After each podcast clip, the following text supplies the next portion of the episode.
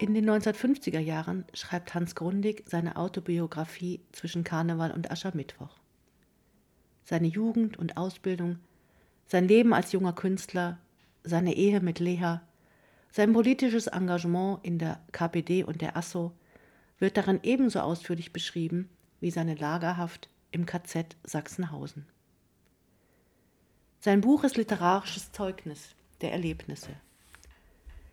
Wir haben für Sie Textpassagen, die die Lagerhaft beschreiben, ausgewählt als Ergänzung zur Ausstellung Écrasé l'Enfant. Die Schilderung seiner Haft beginnt mit dem Transport zusammen mit circa 50 Mithäftlingen dorthin. Dann hielt der Zug plötzlich auf freiem Feld, so schien es. Tiefe Stille, uns bedrückende Stille umgab uns. Helles, scharfes Licht überstrahlte uns. Es gab kein Entrinnen, weder vor uns noch vor dem über uns hereinbrechenden. Graue, verzerrte Schatten fielen uns an. Gleich einem Rudel reißender Wölfe schlugen sie in warmes Menschenfleisch. Tierisches Gebrüll warfen in grauenvollem Echo die stählernen Wände zurück. Wir fielen, standen auf, um wieder zu fallen. Wilde Angst peitschte unsere Herzen, ließ uns niemanden erkennen. Sinnlos liefen wir im engsten Kreis herum, um schließlich, irgendwie durch den schmalen Wagengang gedrängt, wie plumpe, blinde Vögel ohne Flügel, auf das splittrige Gestein des Bahngleises zu fallen.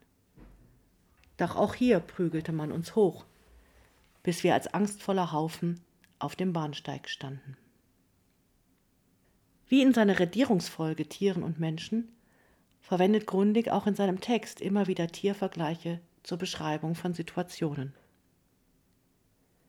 An vielen vollbesetzten Waggons zogen wir vorüber. Überall schauten uns bleiche, entsetzte Menschen an, uns und unsere Henker, die uns mit Schimpfworten wie eine Herde trieben. So zogen wir in Oranienburg ein. Durch Oranienburg durch. Niemand beachtete uns hier. Keiner wandte seinen Blick den immerfort Geschlagenen zu. Kein Mitleid sah ich, keine Anteilnahme. Wie viele schildert Grundig hier die Hilflosigkeit und Teilnahmslosigkeit der zivilen Bevölkerung. Nicht nur in der Nähe des KZ Sachsenhausens, versuchten die Menschen das Elend der Häftlinge zu verdrängen und sich nicht damit auseinanderzusetzen, auch zu ihrem eigenen Schutz. So zogen wir dahin. Endlos schien es uns. Ein Zug Waffen-SS passierte uns, finster und höhnisch waren ihre Blicke. Da standen wir nun in einem riesigen Rund. Eisiger Ostwind verspielte sich in den fernen Baracken, verspielte sich mit dem Sand, den er immerfort aufwühlend in Kaskaden über uns schüttete. Kein Mensch, nicht einmal die SS, kümmerte sich um uns. In ein großes Buch wurden wir eingetragen. Ein Oberscharführer und zwei SS-Leute leiteten diese Aktion in einer Baracke. Häftlinge besorgten die Eintragungen. Name, Beruf und Grund der Haft. Das dauerte lange, denn wir waren über ein halbes Hundert. Manchmal versuchte ich in den Gesichtern der amtierenden Häftlinge zu lesen, aber es gelang mir nicht. Nichts konnte ich ihren leeren Gesichtern entnehmen. Keine Regung zeigte sich. Wie Automaten schrieben sie. Mir glichen sie Hülsen, die von einem Kern abgestreift alles Menschliche verloren hatten. Die Wölfe indes vergnügten sich und ließen uns Sport machen. Das war ihr Jargon. Und dieser Sport zeigt ihre Mentalität. Eimer mit Wasser gefüllt wurden hereingebracht. Dieser da, vortreten, rief der Oberscharführer. Er zeigte auf den jüdischen Buchhändler. Niederknien, den Kopf in den Eimer, befahl der Wolf. Zitternd vor Angst kniete der jüdische Mann, aber er brachte es nicht fertig, seinen Kopf dem Wasser zu nähern. Die beiden SS-Leute drückten ihn hinein und noch einmal hinein und auch ein drittes Mal. Die SS ertränkte ihn. In vielen Passagen beschreibt Grundig, wie auch andere Häftlinge nach ihrer Befreiung, die willkürlichen Grausamkeiten der SS-Schergen im KZ Sachsenhausen. In unserer Ausstellung sehen Sie die von Grundig beschriebene Folterszene, gezeichnet von Ernst Kaufmann. Seine Zeichnung Der nasse Tod entstand im KZ Theresienstadt. Krachend barst hinter uns die Tür auf. Vier besoffene SS-Knechte traten ein. Wir standen wie die Mauern. Wortlos warfen sie die vielen kleinen Spinde um, die rings an den Wänden standen. Becher, Blechgeschirre, Zahnbürsten, Nähbeutel, Löffel, kurz was sie enthielten, rollte in wildem Wirrwarr klappernd und klirrend über den Boden. Der Tschechenhund raustreten! brüllte einer von ihnen. Stumm standen wir. Es meldete sich niemand. Erst als der Blockälteste auf Tschechisch wiederholte, trat aus unseren Reihen der fremde, unbekannte Mann, mit dem wir uns nicht hatten unterhalten können. Noch gesammelter, verschlossener war sein Gesicht, aber keine Furcht zeigte sich in ihm. Du bist also das Schwein, das unseren Führer in deinem dreckigen Judenblatt beleidigt hat, zischte ihn leise der Besternte an und schlug ihn in das Gesicht. Er erhielt keine Antwort. Aber jetzt sah ich, dass der Fremde einen starken, geraden Blick hatte, der den Besternten in maßlose Raserei versetzte. Wieder und immer wieder schlug er ihn in das Gesicht. Mir erschien das endlos. Und so im Zeitlupentempo schien sich auch der präzise Faustschlag zu entwickeln, den der Fremde dem Besternten genau auf die Kinnspitze setzte. Wie vom Blitz betroffen sackte der zusammen. Das war das dritte Todesopfer aus unseren Reihen innerhalb weniger Stunden, als wir noch Zugang waren. Von den etwa 50 Menschen, die wir an diesem Tag nach Sachsenhausen kamen, lebten nach einem Vierteljahr weniger denn die Hälfte. Nach einem halben waren es nur noch einige. Freunde, Seht euch die Malerei des großen Bruegel an, die er malte, als die Niederlande, die Geusen im Kampf gegen Spanien standen. Das war im Ausgang des 16. Jahrhunderts. Diese Totentänze zeigen euch das vorweggenommene Inferno des Konzentrationslagers. Menschen wie Larven, großäugig, bis auf die Sehnen ausgemergelt, wankten sie mit ihren Papierverbänden durch das Lager. Muselmänner, dem Tode bestimmt. Dass sich dabei typhusähnliche Erkrankungen, blutiger Durchfall allenthalben breit machte, brauche ich wohl nicht erst zu sagen. Sie wussten nicht einmal, wie ihnen die Wasser des Leibes davonliefen. Sie verendeten wie Tiere, überall und zu jeder Tageszeit. Auf dem Appellplatz sanken sie um. In den Blocks verkrochen sie sich in Winkel, und des Nachts im Schlafe starben sie neben dem Kameraden. Überall so war es, und keine Träne wurde um sie geweint. Der politische Häftling Hans Grundig will das Konzentrationslager überleben und nutzt jede Gelegenheit, um sich mit den Lagerbedingungen vertraut zu machen und sich zu beschäftigen.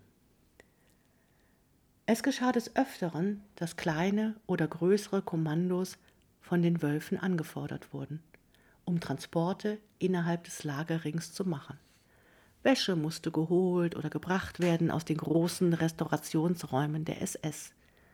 Auch die Baracken der Wachteufel mussten gereinigt werden und viele ähnliche kurze Arbeiten. Meistens meldeten sich nur wenige von den fleischlosen, kranken Stehlingen. Die Häftlinge mussten oft stundenlang in den Latrinenräumen im Gestank stehen. Erst wenn dieser Stubendienst hinausprügelte, setzten sie sich müde in Bewegung. Das war zu verstehen, denn draußen waren die großen Gefahren, die Mörder und der Eiswind, der die Lungen peitschte. Aber draußen war auch die reine, die saubere Luft. Draußen war es schließlich auch, wo ich mir Lagererfahrungen schaffen konnte, die ich dringend brauchte, um länger hier leben zu können.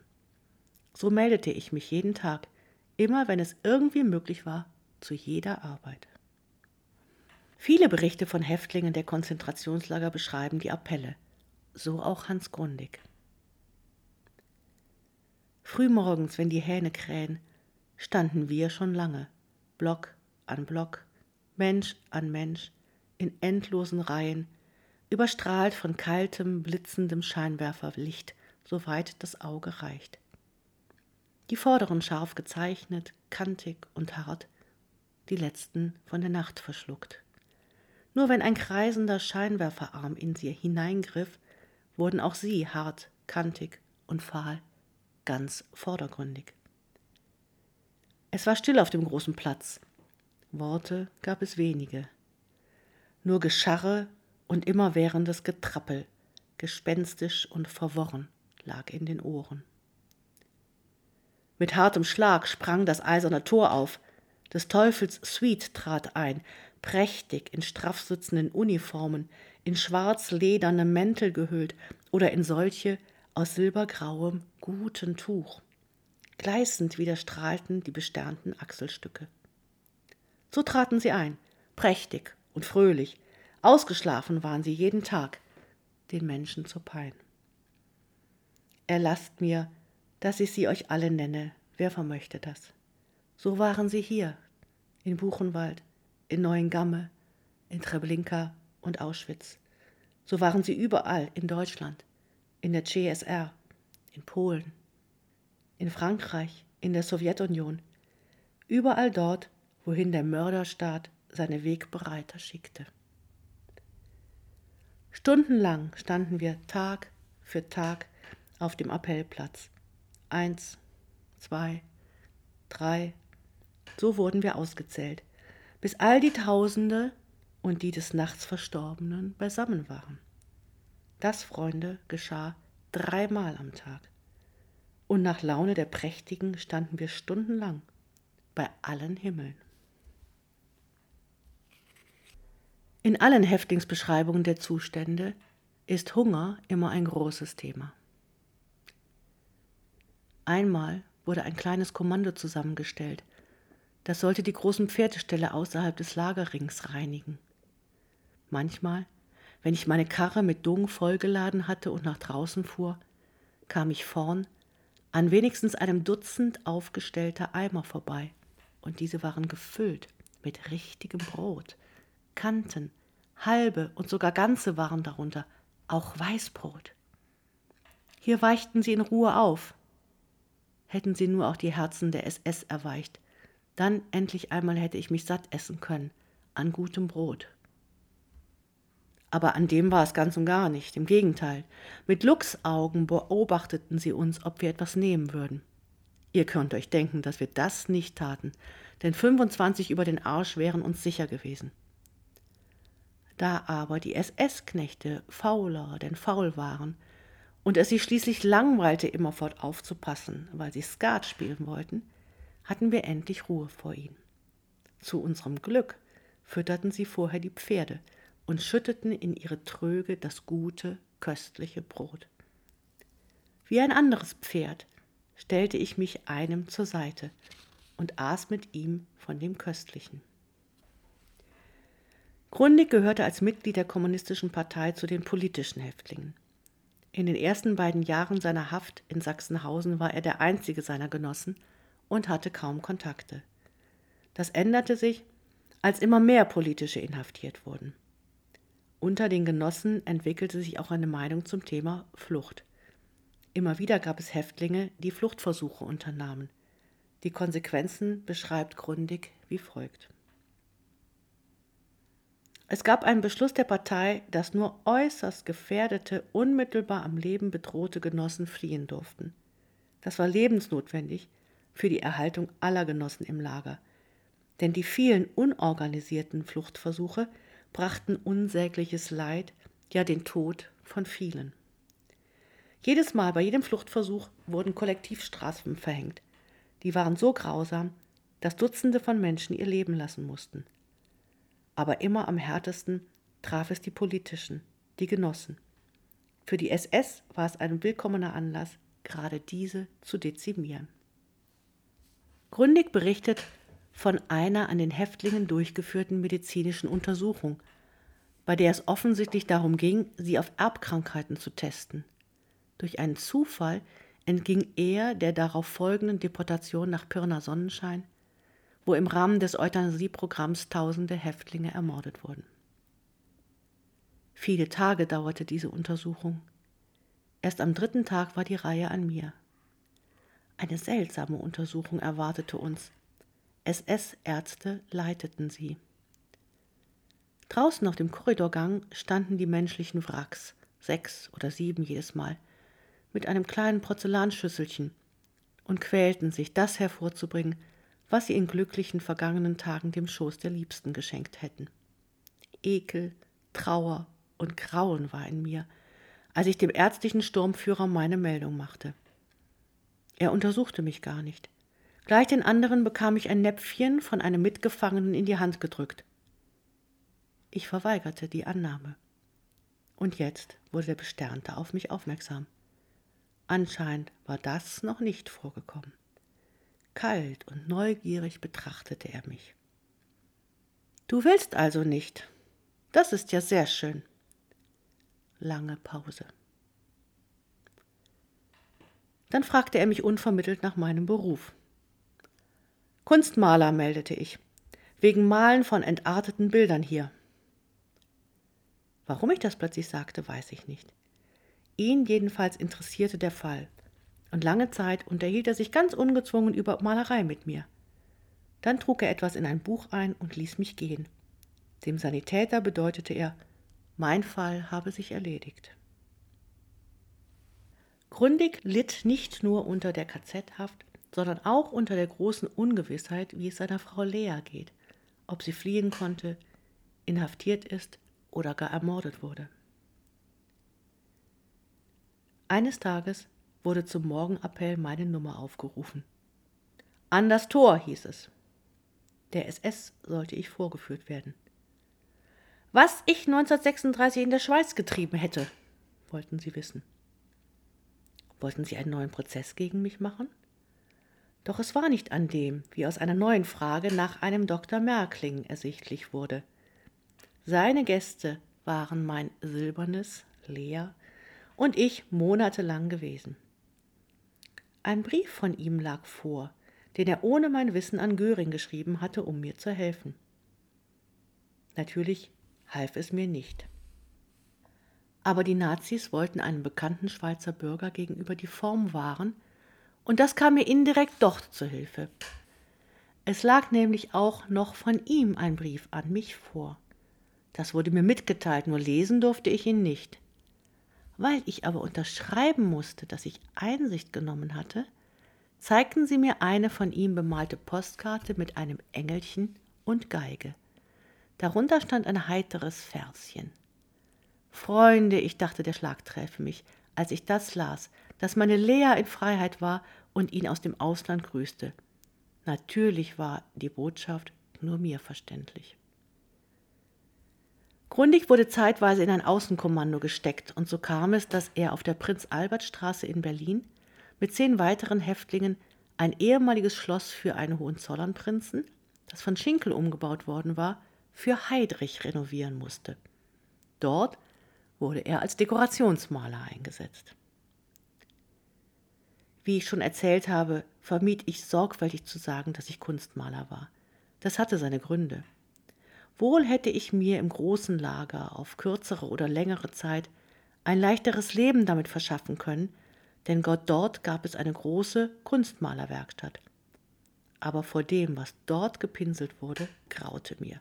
Der tolle Adolf in allen Formaten, der fette Göring in fantastischen Uniformen, alle Nazi-Größen, einschließlich des tückischen, verkniffenen Himmler, hier erstanden sie einfach schauerlich. Dazu die heimlichen Aufträge der kleinen Wachteufel für die Liebste.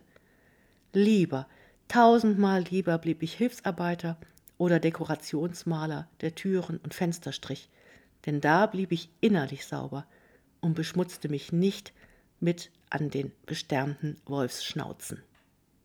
Im Frühjahr 1943 wurde Hans Grundig in das neue KZ in Lichterfelde verlegt, wo auch Kriegsgefangene aus der Ukraine, Polen, Frankreich und Norwegen inhaftiert wurden. Das Verhältnis unter den verschiedenen Nationalitäten war nicht immer einfach. Mit den Franzosen hatten wir es am Anfang sehr schwer. Sie hassten alles, was deutsch war, ohne Unterschied. Für sie waren auch wir Nazis. Erst nach und nach begriffen sie, dass es auch in Deutschland Widerstandskämpfer gab, hier vor ihren Augen und draußen in der illegalen Arbeit. Ein weiteres Problem wurden die Luftangriffe der Engländer. Da waren sie, die stählernen, tonnenschweren Früchte des Krieges, die pfeifend zur Erde rasten und mit einem schrecklichen Schlag alles Leben ringsherum auswischten. Fern von uns. Wir hofften, dass es auch so bliebe, denn wir hatten keinerlei Schutz im Lager. Wir dachten, sie würden schon wissen, dass hier ein KZ war und fühlten uns vor der neuen Gefahr verhältnismäßig sicher. Aber dann kamen sie häufiger. Die Männer mit der SS-Rune am Arm wurden unruhig. Fieberhaft mussten wir Bunker und Splittergräben für sie bauen, überall, rings um das Lager. Nur für uns blieb nichts übrig. Kein Sack Zement, kein Stein, nichts. Und dann wurde das Lager getroffen. Merkwürdig ruhig verließen wir den Block, der unser Zuhause war, um uns auf dem Appellplatz zu sammeln. Schutzlos den Bomben der Engländern und den Maschinengewehren der SS ausgeliefert, war es uns gleich, wer uns tötete. Die Baracken brannten ruhig herunter. Wenigstens schien es uns so in dem tosenden, berstenden, donnernden Inferno. Unter Lebensgefahr drangen wir hier oder dort nochmals in die Baracken ein und warfen die Schlafdecken heraus und das wenige vorhandene Brot. Es war höchste Zeit, Feuerstürme bliesen uns ihren heißen Atem ins Gesicht. Dicht an dicht pressten wir uns, solange es ging. Die Luft wurde knapp, wir röchelten. Und dann brachen wir aus. Weit über tausend Mann rannten wir den Stacheldrahtzaun über den Haufen, vernichteten und zerschlugen ihn in Minuten. Eine Menschenlawine fegte alles vor sich weg. Aber kein Schuss fiel. Nicht einer. Wo war denn die SS? Nirgends anscheinend. Sie hatten sich in ihre Bunker verkrochen, und die wenigen auf den Türmen hatten Angst vor uns und den hagelnden Bomben. Wir lagerten uns nicht weit vom KZ entfernt an einem Spreekanal. Mit dem Morgen kam die SS, die uns jetzt umstellt hatte. Gleich an Ort und Stelle wurde der Appell genommen. Und es fehlte niemand. Keiner war geflohen. Im September 1944 gelang es Hans Grundig, gemeinsam mit 350 Häftlingen des KZ Sachsenhausen Soldat des Dirlewanger Strafkommandos zu werden.